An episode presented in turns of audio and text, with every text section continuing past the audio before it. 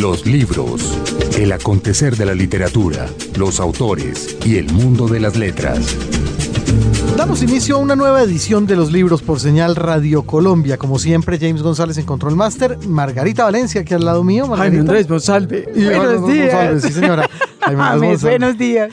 También estoy con ustedes aquí a lo largo de estas dos horas donde vamos a hablar de esto que tanto nos gusta, el mundo de la literatura, los autores, las letras, el fomento a la lectura, el mercado editorial, etcétera. En el, en el guayabo, pues futbolero. Ah, sí, pero bueno, ahí vamos saliendo del tema.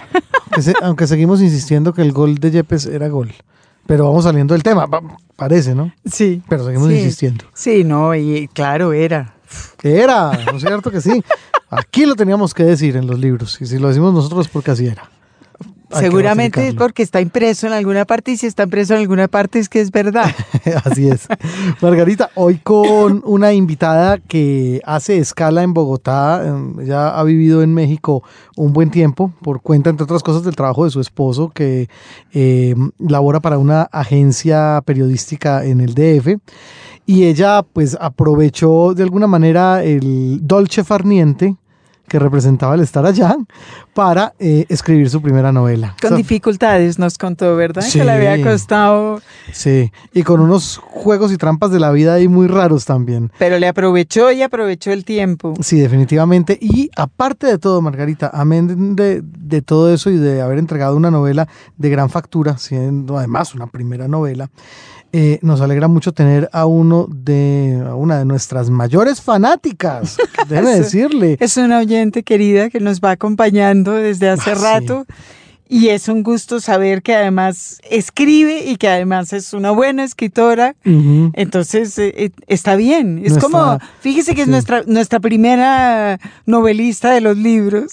Es verdad. Y nuestra embajadora además en el DF, en México, Carolina Vegas. Ella es periodista, trabajó en la revista Semana, hizo parte de la redacción de la sección Gente, también fue directora del proyecto Semana Junior, que es como una semanita como la semana para, para niños, semanita. semanita. Y acaba de entregarnos entonces esto llamado El cuaderno de Isabel, una novela fuerte, una novela donde un protagonista es enfrentado a una situación límite y pues por supuesto de ahí en lo sucesivo nos trata de contar cómo se afronta eso y cómo definitivamente uno no tiene por qué cambiar si no, si no quiere cambiar. Si no quiere. Sí. Pues eh, Carolina estuvo aquí en Bogotá presentando la novela la semana pasada. Así es. Eh, eh, y esperemos que además de estar haciendo esto ya esté pensando en, en, en, su segunda novela antes de empacar y devolverse, porque nos contó que ya, ya ven, estaba pensando en volver, ¿verdad? Regresa, sí, pero lo cual no significa que no la vamos a seguir teniendo como, como embajadora de buena voluntad más fácil, de los libros. Más fácil, mejor más todavía, mejor todavía. Sí, ella nos suele escuchar aquí como todos ustedes a esta hora de la mañana o en repetición en la noche y también nos escucha a través de la descarga que se puede realizar en iTunes, que es donde ustedes también pueden conseguir los programas antiguos de los libros para escucharlos en casa. De hecho, marca cuando nos colgamos. Eh... Cuando se deja colgar un archivo, ah, el sí. mismo. Está bien, protesta. Está pendiente. Sí, no, eso está muy bien. Sí, sí. Tener ese tipo de, de feedback es muy importante sí, sí. para nosotros.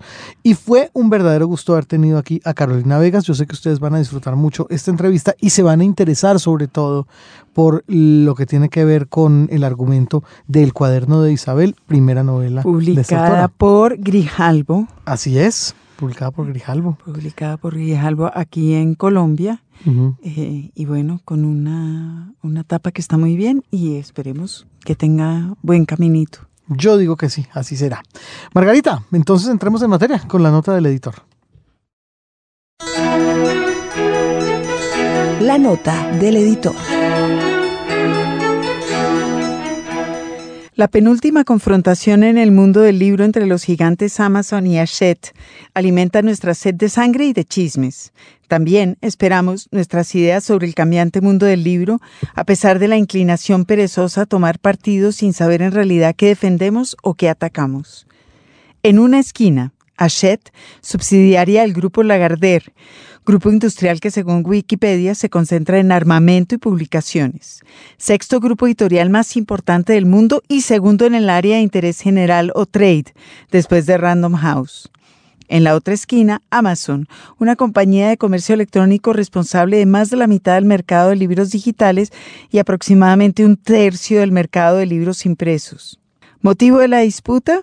Según el escritor Malcolm Gladwell, uno de los afectados, con el ánimo de negociar una mayor participación en la venta de libros electrónicos, Amazon ha impuesto demoras de tres a cinco semanas en el envío de libros de muchos autores de Hachette. Hachette se ha negado a, ceder a las ya famosas tácticas de matonedo de Jeff Bezos y de Amazon.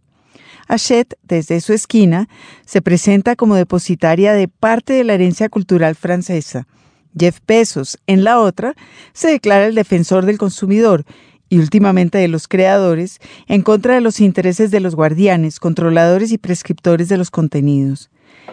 En la mitad, el libro convertido en comodín del enfrentamiento de los grandes contra los grandes. Lo cierto es que la concentración de la producción editorial en dos o tres grupos atenta contra la diversidad de contenidos, contra el pensamiento crítico, contra la creación literaria. Lo cierto también es que la concentración de la distribución de contenidos en una compañía atenta contra la diversidad de contenidos, contra el pensamiento crítico y contra la creación literaria. A caballo en la alta cultura, los grandes grupos editoriales decidieron empezar a jugar en las grandes ligas del sector del ocio y el entretenimiento, pero preservando para el libro su aureola de portador de la tradición y del saber. El complejo malabarismo necesario para ofrecer a Joyce y vender a Rowling dejó al descubierto el talón de Aquiles del sistema libresco, la distribución, verdadero campo de batalla en donde se hizo evidente la imposibilidad de controlar los contenidos y ampliar la oferta hasta sus máximas consecuencias. Besos descubrió ese talón de Aquiles y sobre él construyó Amazon, una empresa de distribución de libros con una oferta no mediada por la prescripción a la cual estaban habituados los consumidores de libros, que rápidamente evolucionó hacia una empresa de distribución de contenidos regida exclusivamente por el mercado. El libro padece ahora el equivalente de la revolución contracultural de los 60. Estamos en la cima de la revolución hippie y todos los contendientes alegan exacerbados y dueños de la razón. El brutal enfrentamiento en torno al libro electrónico, penúltimo episodio en la eterna lucha entre la luz y la oscuridad, es el preludio de 40 o 50 años de normalización, durante los cuales unos morirán de sobredosis y otros morirán de viejos y otros trabajarán para que, con suerte, no gane ninguno de los dos lados. Un libro, un autor. Qué gusto tener aquí en los libros hoy a Carolina Vegas, con quien tuve el placer de trabajar eh, en algún momento en la década pasada cuando ella pertenecía a Publicación Semana, yo estaba en Soho, que también pertenece pues a la misma casa editorial. Por ahí nos veíamos ambos con muchas inquietudes literarias, pero bueno, se nos adelantó Carolina con primera novela y aparece entonces este cuaderno de Isabel que acaba de ser lanzado aquí en la ciudad de Bogotá. Carolina, un gusto tenerla por aquí. Además, eh, en su paso muy breve por Bogotá, porque pues, usted reside en México ya hace un tiempito. Qué gusto tenerla aquí en los libros. No, un gusto estar aquí, porque yo soy fiel, fiel oyente de los libros. Esa, esa es otra cosa que hay que decir. Ella es el árbitro de, que estén, de que estén los capítulos puestos en iTunes para poderlos descargar siempre. Sí, es, nuestro brazo armado en México. Manda correos diciendo, ¿por qué no han subido los, los podcasts? Sí, pero bueno, no hablemos más de nosotros, hablemos de Carolina. Carolina, ¿por qué le gustan tanto los libros? en general. No, no el programa. O nosotros en particular. Me gustan los libros, empezando por el nombre, porque me gustan los libros. Claro. Pero me encanta el programa porque para mí ha sido la manera de poder mantenerme al día con lo que está pasando en el mundo literario en Colombia, ya que no vivo acá. Entonces estoy siempre al tanto de qué libros están saliendo, qué se está moviendo y sobre todo he logrado conocer muchos autores gracias a ustedes que creo que de otra forma hubiera sido muy difícil y sobre todo porque las entrevistas sí le generan a uno pues una curiosidad hacia el texto que a mí me parece precioso. Claro, totalmente. Bueno, Carolina, primera novela. Eh, ¿Qué tal el ejercicio de haberse sentado, pensar en una historia y llevarla al, al papel. Supongo que la mayor parte de la misma surgió pues en su estancia en, México. No, curiosamente no. Yo empecé a escribir la novela cuando todavía estaba acá y no tenía planes aún de irme a vivir a ninguna parte. Em, de alguna manera yo siempre tuve como esa curiosidad, tanto hacia la lectura como hacia la escritura. Y mm, fue un momento en el que surgió la historia, la empecé a trabajar en cuaderno primero, luego ya empecé a escribir y, y pues nada, nació así. Y qué raro usted que, que, usted lance una primera novela aquí en Bogotá a pesar de estar viviendo en México. ¿Cómo irá a funcionar eso en el mundo globalizado? A mí me encanta que de todas maneras sea, sea nuestra. Ah, sí, total. Eh, eso, y que arranque por aquí. Me parece muy bien y muy justo. Pues... Mm, si nos llamamos la chiva a nosotros, que sí. conste. Sí. Eh, fue más cuestión del destino. Yo empecé cuando terminé la, la novela y la, la, corregí y tuve unos lectores externos, eh, amigos muy queridos todos. eh, empecé a buscar editorial, el trabajo que hace cualquiera que está buscando cómo publicar. Y pues la verdad es que mandé tanto allá como acá, a muchísimas partes. Y esta fue la que reventó. Y aquí, con, uh -huh. aquí contestaron, vea usted. Estos fueron los que contestaron. La verdad fue muy difícil que alguien contestara. Yo no pensé, mentiras, uno siempre oye que es difícil, que no contestan, que llegan muchos manuscritos. Pero la verdad es que contestaron de todas las que mandé, tres. Dos uh -huh. a decir que no, gracias, que gracias por participar. Y bueno, esta contestaron. Diciendo que sí. Eso está muy bien también, muy que ha contestado claro. tres. Ha, habla ya mejor de la industria editorial de lo que hemos oído por acá, ¿verdad? Claro que sí, sí, totalmente. Bueno, ustedes dos son además colegas, uh -huh. además de, es decir, estudiaron comunicaciones, han hecho una, Jaime Andrés y Carolina, una carrera como en los medios, con una pata puesta en la literatura. Sí. ¿Qué usted decía, Carolina, porque ahora usted está terminando una maestría, ¿verdad? Sí, señora. ¿Se fue de aquí con ese, con ese, con esa picadura de los libros? ¿Salió de la Javeriana como Jaime Andrés? ¿La llevaba puesta? Sí, sí, siempre la tuve y siempre quise hacer una maestría. No estaba segura si la quería hacer en historia o en literatura, pero siempre me jaló mucho más la literatura. Y la hice en México porque las circunstancias se dieron. Mientras estuve trabajando acá, los periodistas sabemos a qué horas entramos, pero nunca sabemos a qué horas vamos a salir. Entonces el meter en ese horario de trabajo un, un, estudio es muy complicado y de verdad me quito el sombrero a los que lo logran hacer. Yo creo que yo no hubiera podido. Mire usted, bueno, se metió en un tema muy, muy fuerte, digamos que se le va a llegar la novela a un público de una determinada edad adulta y sin embargo, Carolina, usted trabajó mucho tiempo en un segmento periodístico que correspondía casi que al otro lado. Usted trabajó en, en ese proyecto llamado Semana Junior. Usted fue directora de la revista de Semana para, para Niños. Sí. ¿Qué tan fácil o qué tan complicado resulta llegarle a, a los más jóvenes por medio de, de las letras? Y, y, cómo se da el cambio pues y el vuelco a, a, un tema ya tan serio como el del cuaderno de Isabel. Es curioso porque a mí siempre me ha gustado mucho la literatura infantil. Tengo los mejores recuerdos de los libros que leí cuando chiquita y creo que es ahí en ese, en ese momento de la vida en el que uno de verdad le toma cariño a la, a la palabra escrita.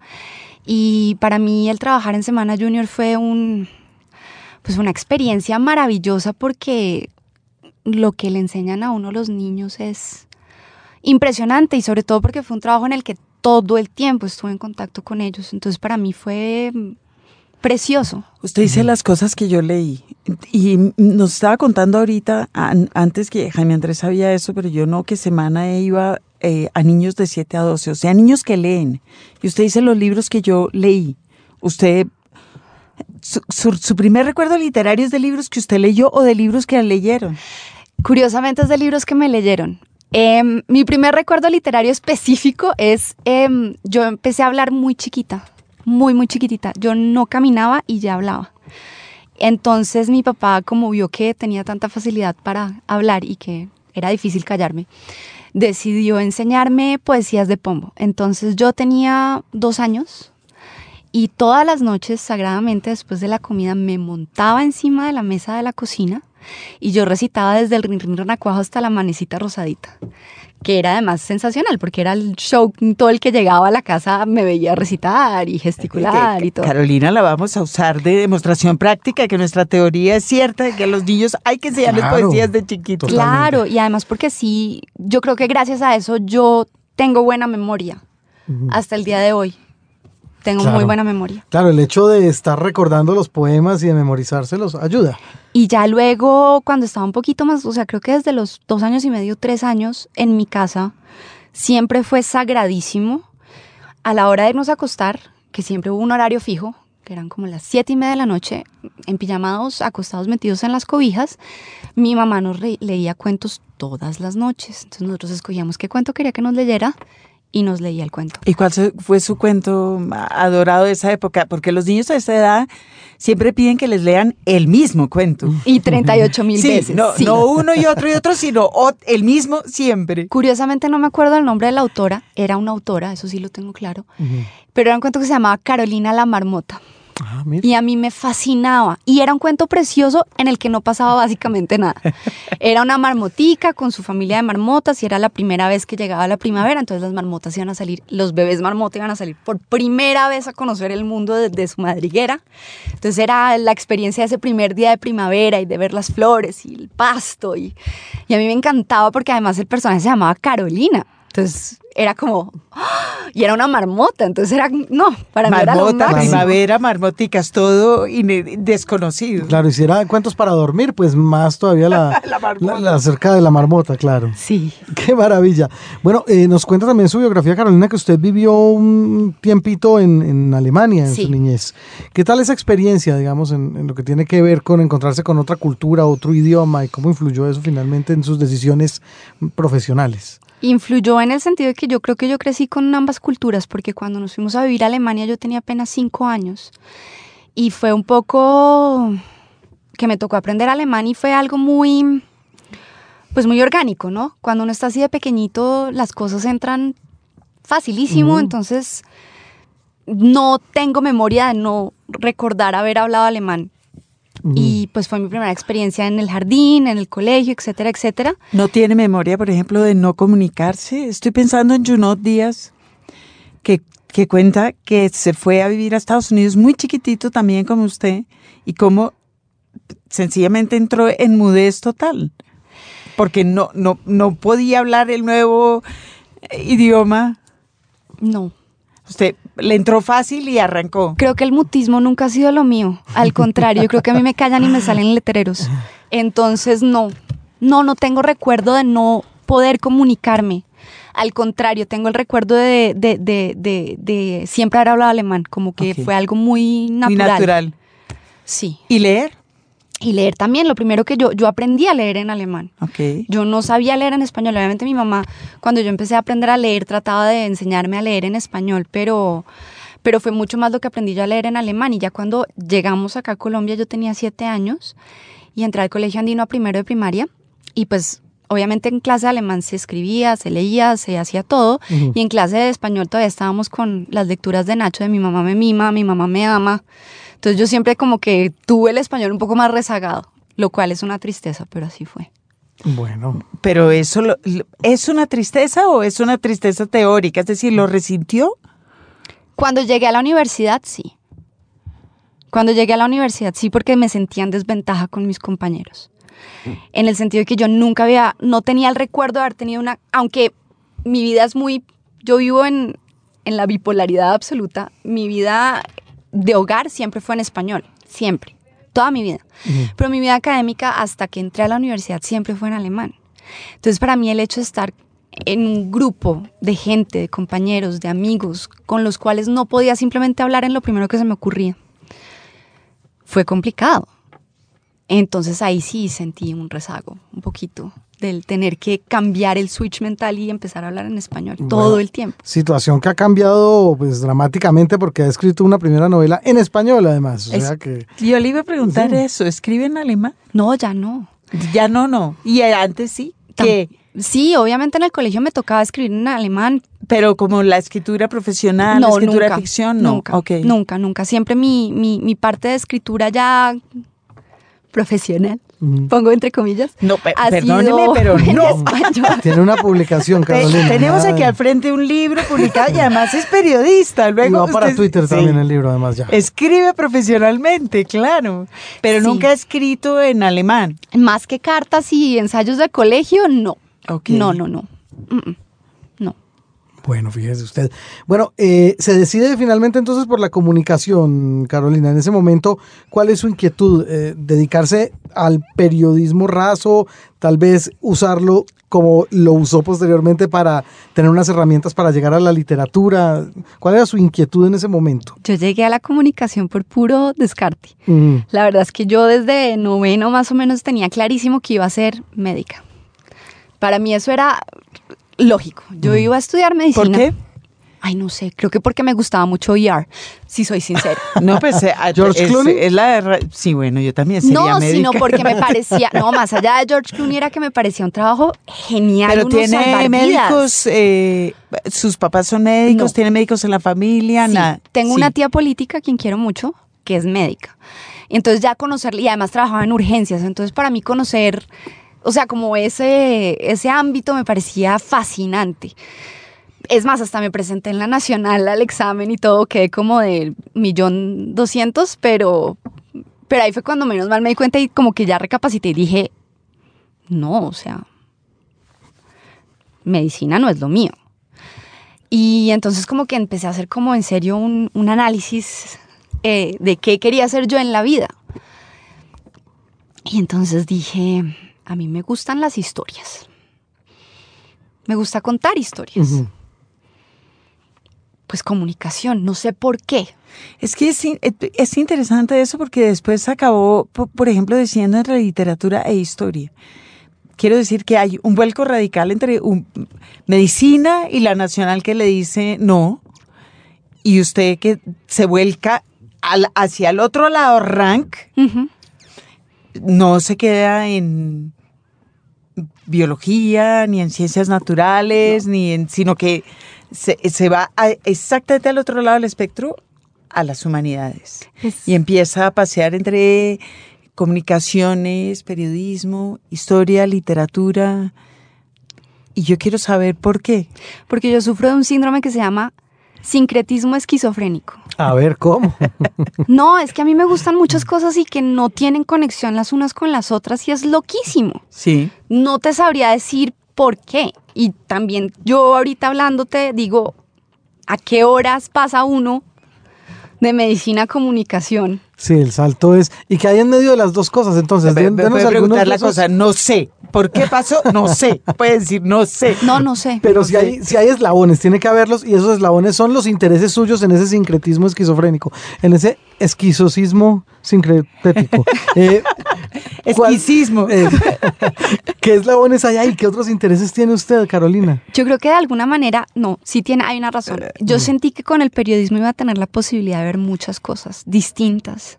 Porque finalmente el periodismo es tan amplio que cabe cualquier cosa. La famosa colcha de retazos que le decían a uno en la universidad, sí. Que cabía cualquier cosa. O sea que su idea de su trabajo periodístico era un trabajo de periodista de campo. Yo al principio sí, la tenía clarísima. Yo quería cubrir orden público, periodismo de guerra, periodismo político. Me encantaba, yo decía en la universidad, obviamente. Ya, ya cuando llegué a una redacción dije, no, a mí esa vaina no me gusta. Pasa, suele pasar. Suele pasar. A mí, antes de poder especializarme un poquito, me tocó cubrir seis meses de orden público en Bogotá. Pero la experiencia sirve, eso sí lo puedo decir. Eh, pues como que le da a uno alguna aspereza en, la- en la piel, como que le genera un escudo de alguna manera para muchas cositas, Margarita. ¿Se le hace raro o qué? No. Entonces, No. Estoy pensando que claro que la vida en Bogotá le pone a uno el cuero duro. bueno, sí, eso sí es verdad, nada que hacer. Bueno, entonces, eh, ¿entra usted a la vida profesional directamente a semana? Entré como practicante, entré como practicante además de la sección Mundo, periodismo internacional político. Que es me- delicioso porque eso sí no es la vida real. No, para nada. Sí, pero es yo- muy, es muy entretenido. Yo tanto sé, ya tanto así sé cómo funciona el periodismo. No, no creas porque una persona que realmente sea un periodista internacional, como he de echar la cuña es mi esposo, es una persona que tiene la capacidad del conocimiento para irse a cubrir a cualquier parte, cualquier evento, y eso es lo que él hace, y para lo que es muy bueno. Pero son excepcionales, Son los- periodistas No, así. Claro. Sí. En general, los periodistas internacionales son periodistas de... Escritorio. Sí, Son Sí, periodistas son. de escritorio, son redactores. Sí, sí, O son son. analistas. Sí, exacto. Buenos, malos o regulares, pero no son periodistas de campo. Es verdad, pero, pero me dio la posibilidad ya, porque cuando uno sale de la universidad, igual eso es, uno sale sin ningún tipo de experiencia real.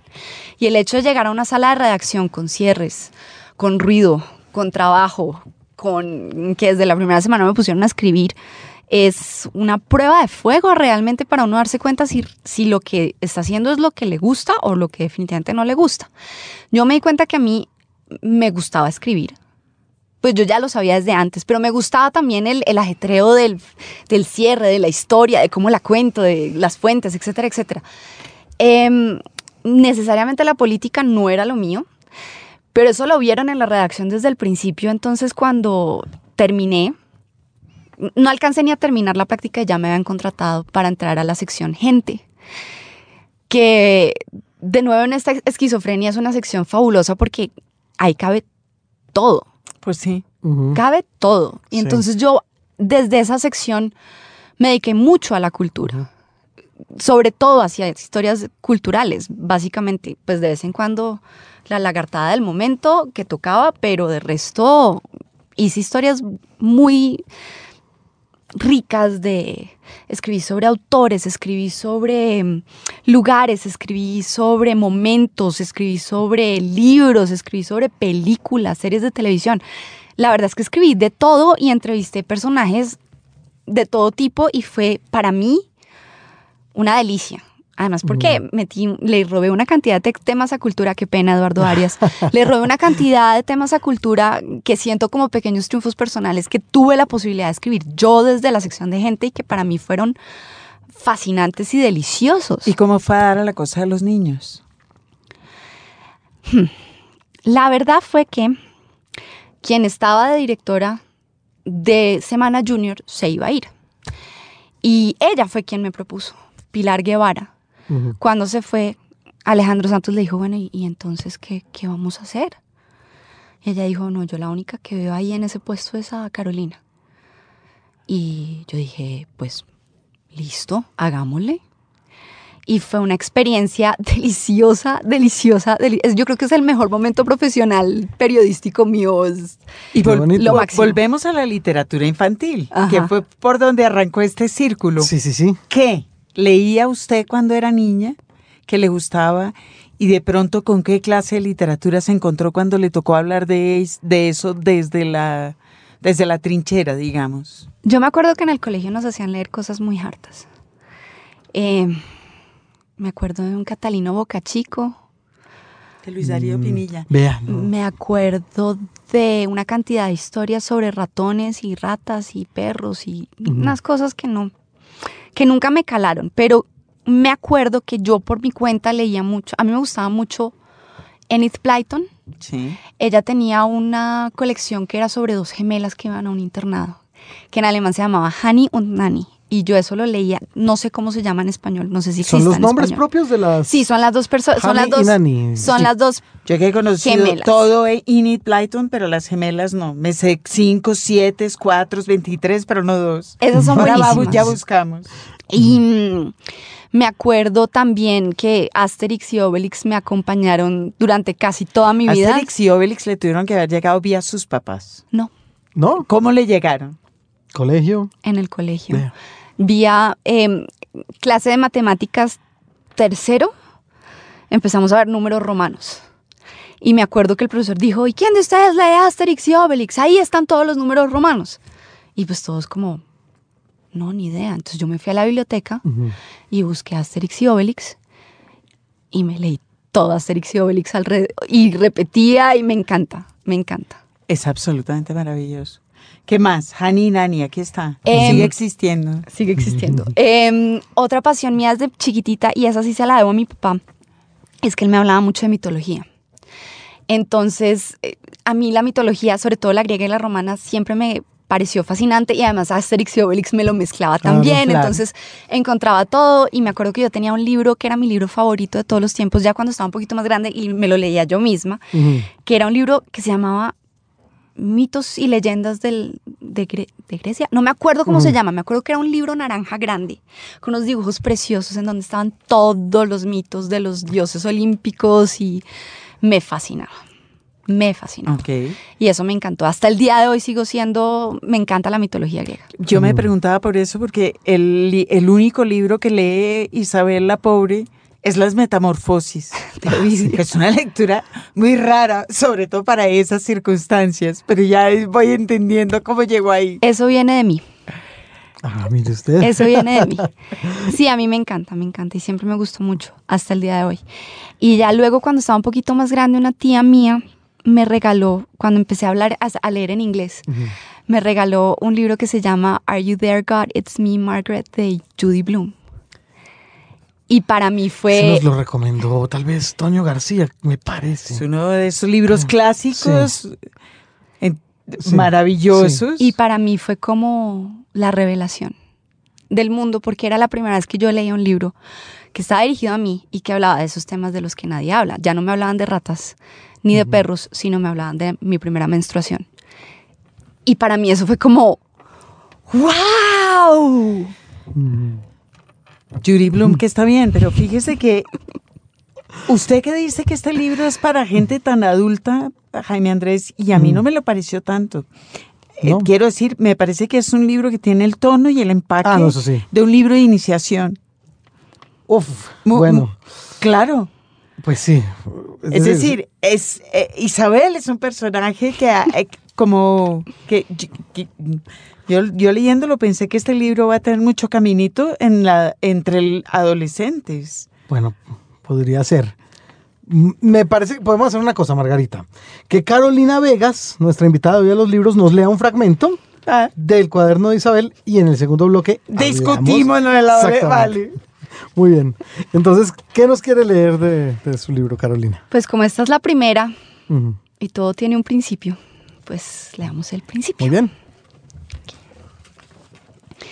Isabel recicla, se declara en contra de las corridas de toros y dona dinero a una ONG que rehabilita animales abandonados.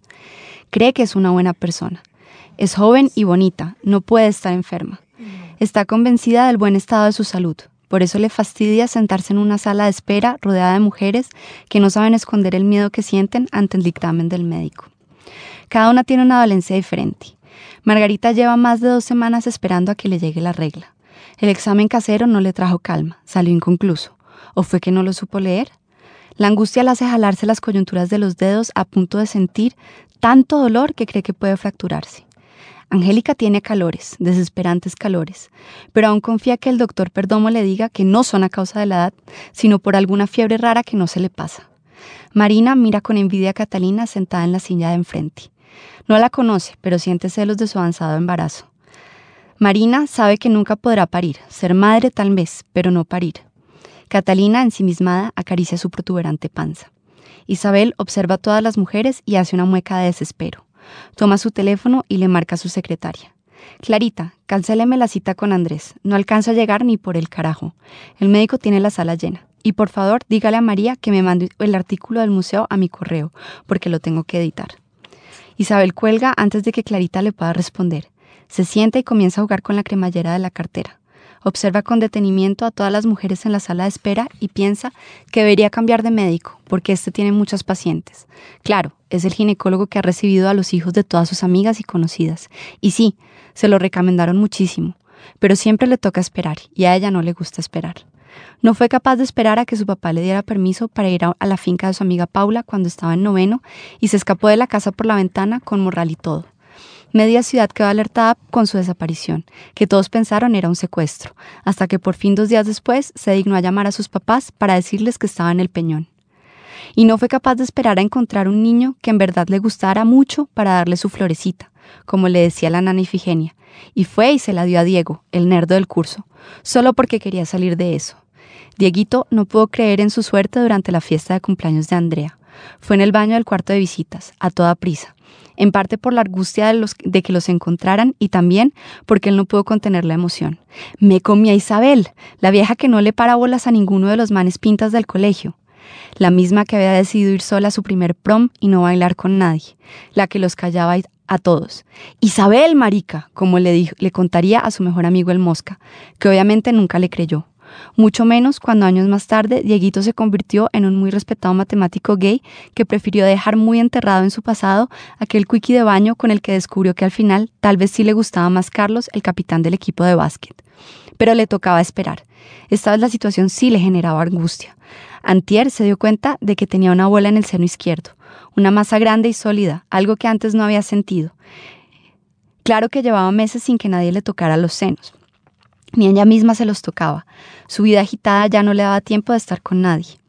Se bañaba rápido y no se tomaba tiempo para palparse en la ducha, ni en la cama, ni en el sofá. Parecía que no tuviera cuerpo, no existía, no necesitaba nada, ni siquiera comida. Los libros. Señal Radio Colombia.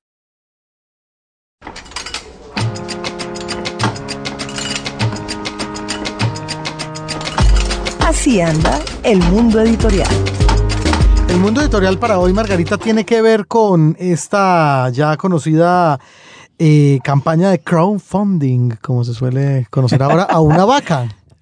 Crowdfunding es una vaca. Una Es vaca, eso una ya lo tenemos claro. Sí, sí. Entonces, Y hay una editorial que nos encanta que es media vaca. Media vaca, sí, sí. Nadie dice eh, a half crowdfunding, no, no, es media vaca. Media vaca. En este caso, sí, lo que se está haciendo alrededor de conseguir algo así como amigos eh, o socios capitalistas, si se quiere, aunque no creo que esa sea exactamente la, la figura, para la revista El Malpensante. Claro, porque yo, yo no tengo la sensación de que sean socios capitalistas los que están buscando, aunque también eso, tanto como generar entre los lectores y en el medio en donde circula la sensación de que esto no es el proyecto independiente de alguien, sino que finalmente es un proyecto de esta sociedad y todos deberían participar De una manera o de otra. De acuerdo, y está visto pues lo poco que duran este tipo de iniciativas. El Malpensante es una revista que tiene 15 años o más. Es una revista que tiene 15 años o más eh, y, y bueno, 18 va dice aquí, dice en la carta que mandó Andrés Hoyos, a lo largo de estos 18 años mi familia y yo hemos cubierto el déficit mensual que deja la revista. Dado que somos una fundación sin ánimo de lucro, podemos recibir donaciones. Pero me parece más importante que nuestros amigos miren a su alrededor y descubran algún modo creativo de ayudarnos que creo que es un reto y creo que es el punto. Es la razón, por supuesto, por la cual las revistas son de tan corta vida, porque no tienen ese apoyo, pero por supuesto que tarde, que más tarde o más temprano tenía que pasar esto. Y tenía que pasar en un momento en donde, como bien lo dice Hoyos en la carta, y lo sabemos usted y yo, las revistas de pronto desaparecieron de escena. Pero así, es decir, de un plumazo. Sí, queda Arcadia y, y el Malpensante. y poquito más. Sí, no, de resto las otras que uno puede ver por ahí están apoyadas básicamente por universidades o por, mm, por ejemplo, la Kinetoscopio, que es una revista de la, del Colombo americano, etcétera. Sí, bueno, Kinetoscopio es una revista de cine, ¿o no? Sí, sí, sí. Ah, ok, es una revista específica de cine. Está la revista La Libélula que nos mandan por, por correo electrónico, que es una revista en red, pero que es una revista en red. En fin, eh, son, eh, eh, tiene razón el malpensante en decir que está, que es una revista que está sola en el medio y que el medio debería hacer algo activamente para moverla y para asegurar su, su permanencia. Eh, se ha hecho en otras, en otras partes del mundo con más o menos éxito, pero me parece que 18 años de financiación demuestran un compromiso que, que deberían tener un compromiso idéntico de, de vuelta.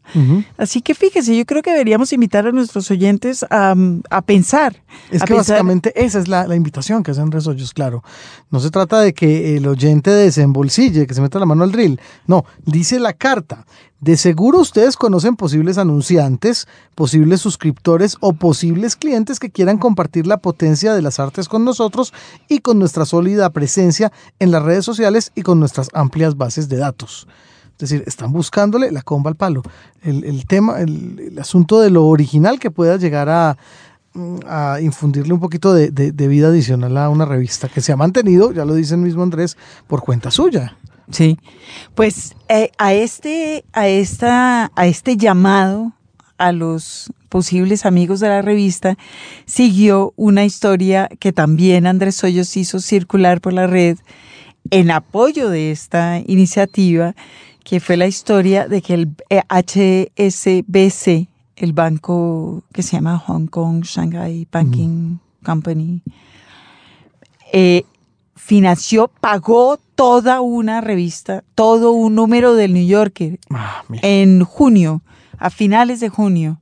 Eh, y la revista trae una notita donde dice que todos los, los, bueno, que toda la revista está financiada por ellos, que no dijeron ni esta boca es mía a la hora del contenido. Es decir, dejaron que los editores hicieran lo suyo, que todo el mundo hiciera lo suyo y lo único que ellos hicieron fue eh, pagar la revista en un intento, dicen algunos, por supuesto, por limpiar un poquito la mala reputación que han venido acumulando en los últimos dos o tres años. Decía Bertolt Brecht que no se sabía que, que era más criminal, si robar un banco o fundar uno.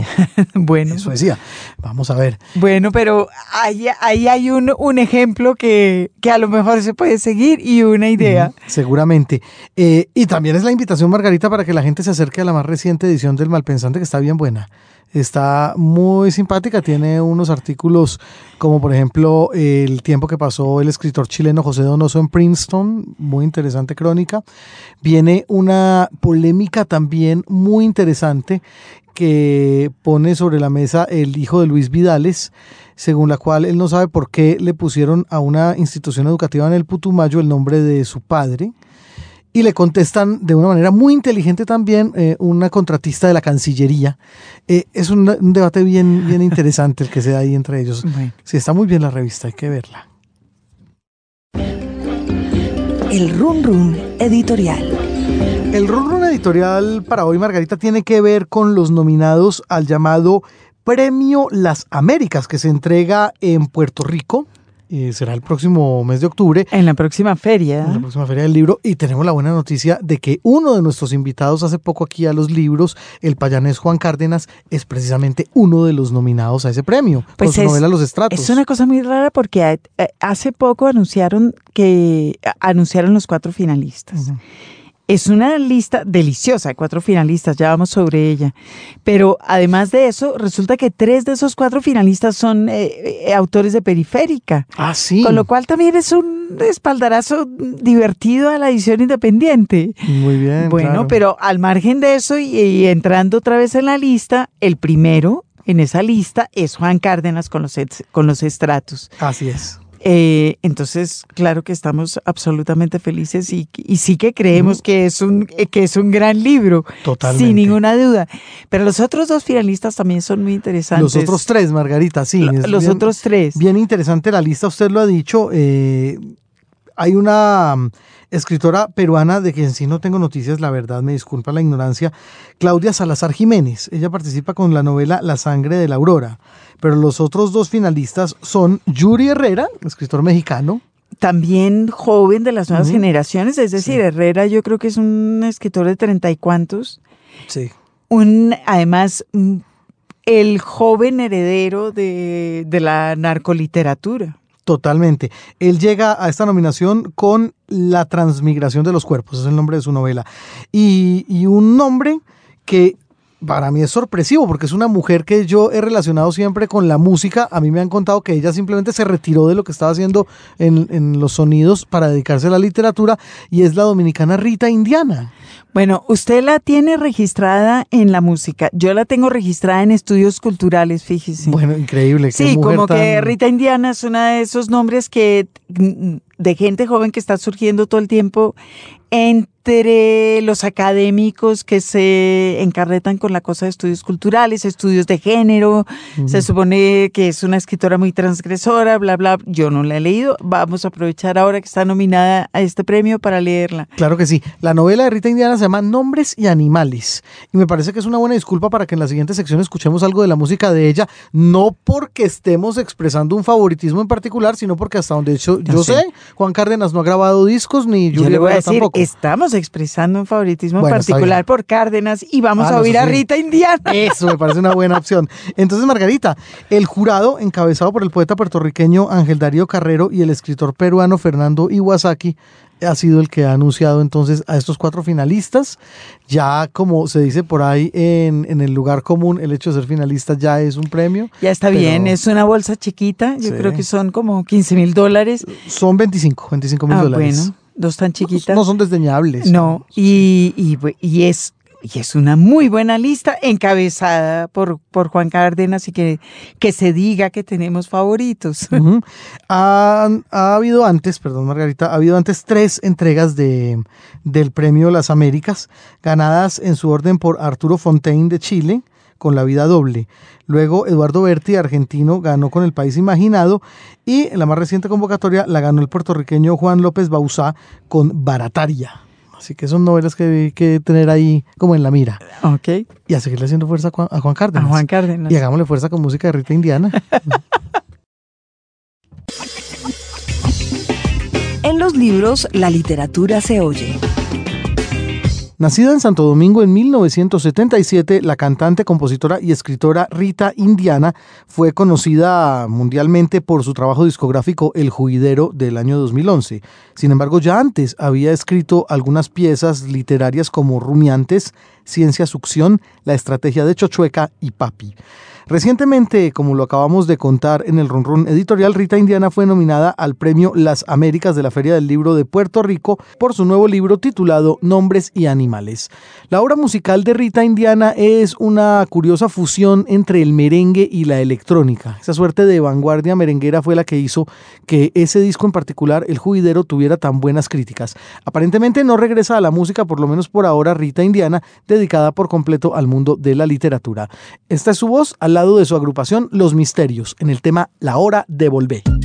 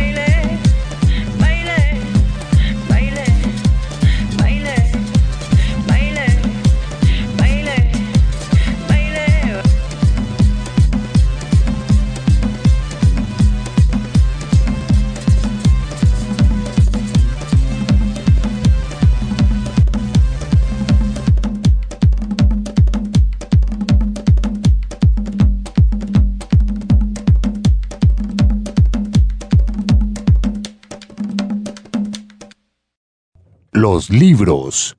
Señal Radio Colombia.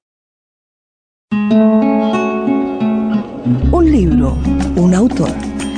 Carolina Vegas, joven escritora colombiana, es nuestra invitada aquí a los libros. Ya está lanzando su ópera prima, El cuaderno de Isabel. Estamos todos muy felices por ese lanzamiento.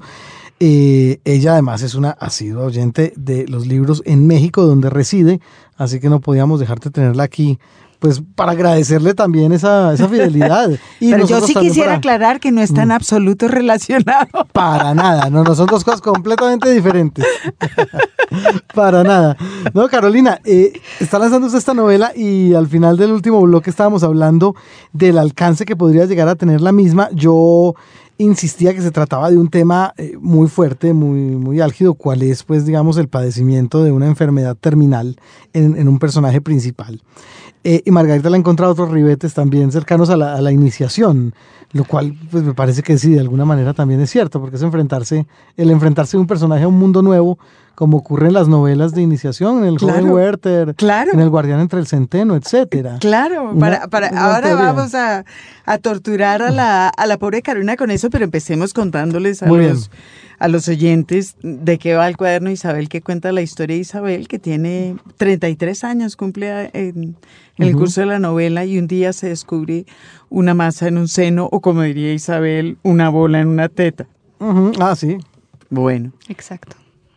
Y la manera como enfrenta eso, la manera como enfrenta la vida, la manera como ella en general enfrenta la vida y eso. ¿De dónde surgió esa idea? Porque usted dice que eso le, eh, eh, fue algo que se le ocurrió antes de irse. tres años me dice que está viviendo en el DF. Tres años y medio. Vale. ¿De dónde salió? El tema del cáncer de seno siempre fue y ha sido un tema que ha rondado mi vida desde hace muchos años. Mi abuela murió de cáncer de seno. Cuando mi abuela murió, mi tía tuvo cáncer eh, hoy en día está muy bien. Un saludo a mi tía Patti. Em, y desde ahí surgió esta curiosidad de, yo siento hoy, y estoy interpretando, que era como una manera de, enfrentar de enfrentar esa enfermedad de alguna manera, de, de, esa, enfermedad que es hereditaria. Sí, exacto, de contármela y de, y de, pararme enfrente y, y decir, yo soy más fuerte que tú, yo te puedo contar a ti, tú no me cuentas a mí. Y curiosamente cuando empecé a escribir el cuaderno de Isabel, em, yo empecé a escribirlo en junio de 2010. En octubre de ese año, a mi mamá la diagnosticaron con cáncer de seno.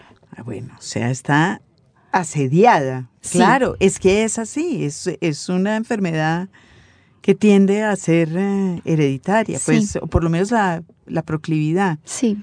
¿Y eso era algo que su mamá discutía con usted? ¿El tema del cáncer? Sí. Era un tema que siempre estaba en la casa, de una manera u otra, porque... Pero estaba ahí como algo no dicho, estaba ahí como un horror, o estaba algo ahí como algo que se enfrentaba y se decía. Mira, no te sabría decir, porque obviamente uno nunca espera que le toque a uno, ¿no? Sí. Em, pero para mí fue un impacto muy fuerte porque yo estaba escribiendo sobre eso en ese momento. Y curiosamente, la que iba leyendo todo lo que yo iba avanzando era mi mamá. Y yo sentí de cierta manera, aunque ya hoy en día he logrado alejarme un poco de esa idea, que yo al escribir, al darle poder a la palabra, había llamado a la enfermedad de mi mamá. Mágicamente. Mágicamente. Claro que sí. Uno, uno sí hace eso. Que está tentando al destino, sí. Como cuando, cuando Mahler escribió sus famosas canciones para los niños muertos, pues claro que se va a imaginar que un par de meses después ocurre una tragedia familiar, etcétera. sí, entonces yo sentí mucha culpa por supuesto que eh, sería completamente al revés. Decir las cosas es la única manera de conjurarlas, diría el querido Sigmund. Exacto. Pero entonces yo sentí mucha culpa y me costó trabajo seguir escribiendo. Pero logré superarla en gran medida gracias a Ricardo Silva, que fue una de las primeras personas que se enteró tanto de la escritura del libro como de la enfermedad de mi mamá. Y fue la primera persona con la que yo hablé de esto y le dije como, es mi culpa yo llamé esto. Y él me decía, no sea ridícula. Ya, quisiera usted, mijita, no sea ese poder. No, pues claro. Sí, entonces ya después de eso superado, aparece el viaje a México. No, no vamos a dejar que Carolina escriba sobre terremotos. no, que ya me ha tocado vivirlos. Bendito. Si puede hacer eso. no, ya me ha tocado vivirlos en México y créanme que no es, no es nada chistoso. No, no es. que horrible. No, qué miedo. Em, pero entonces salió lo del viaje a México y nos fuimos. Y yo, mientras estaba acá, siempre quise tener más espacio para escribir, tener más tiempo. Y llego a México y de repente me veo con todo el tiempo del mundo Ociosa. Mm. y no puedo escribir. Ah, caramba. El bloqueo del, Of course. del que el, el horror vacui. Y no puedo escribir. Uy. Entonces la escritura del texto, en estos baches de momentos en que pude y no pude y seguí y no seguí, me tardé dos años en, en escribirlo. Claro.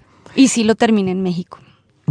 Bueno, en, en medio de esa, mm, de esa especie de, de coyuntura que se da y, y de intersección en la vida, pues, eh, y usted sabe que usted no va a escribir un libro de autoayuda, Carolina. Eso Ah, no, también fue, claro, también fue importante a la hora de, de sentir esos, esa suerte de, de remordimiento o algo así, porque usted no iba a escribir una historia eh, directamente dedicada al, al positivismo, a asumir las cosas de determinada manera.